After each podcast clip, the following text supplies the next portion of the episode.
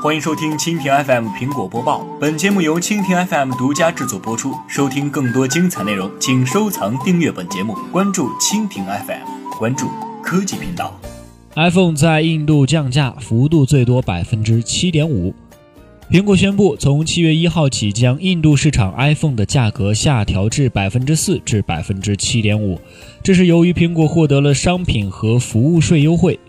根据周六苹果网站的信息。价格最高的两百五十六 GB 版 iPhone 7 Plus 零售价从九万两千卢比下调至八万五千四百卢比，三十二 GB 版 iPhone 6s 的价格下调百分之六点二至四万六千九百卢比。在班加罗尔由维创代工的 iPhone SE 三十二 GB 版价格下调至两万六千卢比，约合两千七百二十八元人民币，降幅为百分之四。一百二十八 GB 版降价百分之六。至三万五千卢比，约合人民币三千六百七十二点三元。除 iPhone 之外，苹果还下调了印度市场 iPad、Mac 电脑和 Apple Watch 手表的价格。业内专家表示，除商品和服务税之外，新的价格还包含基本关税。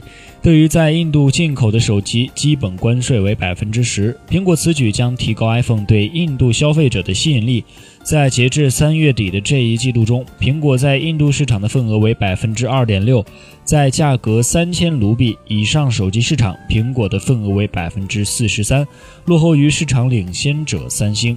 由于中国市场的销售增长放缓，印度已经成为 iPhone 最重要的市场之一，因此过去几年中，苹果在印度进行了大举的投资。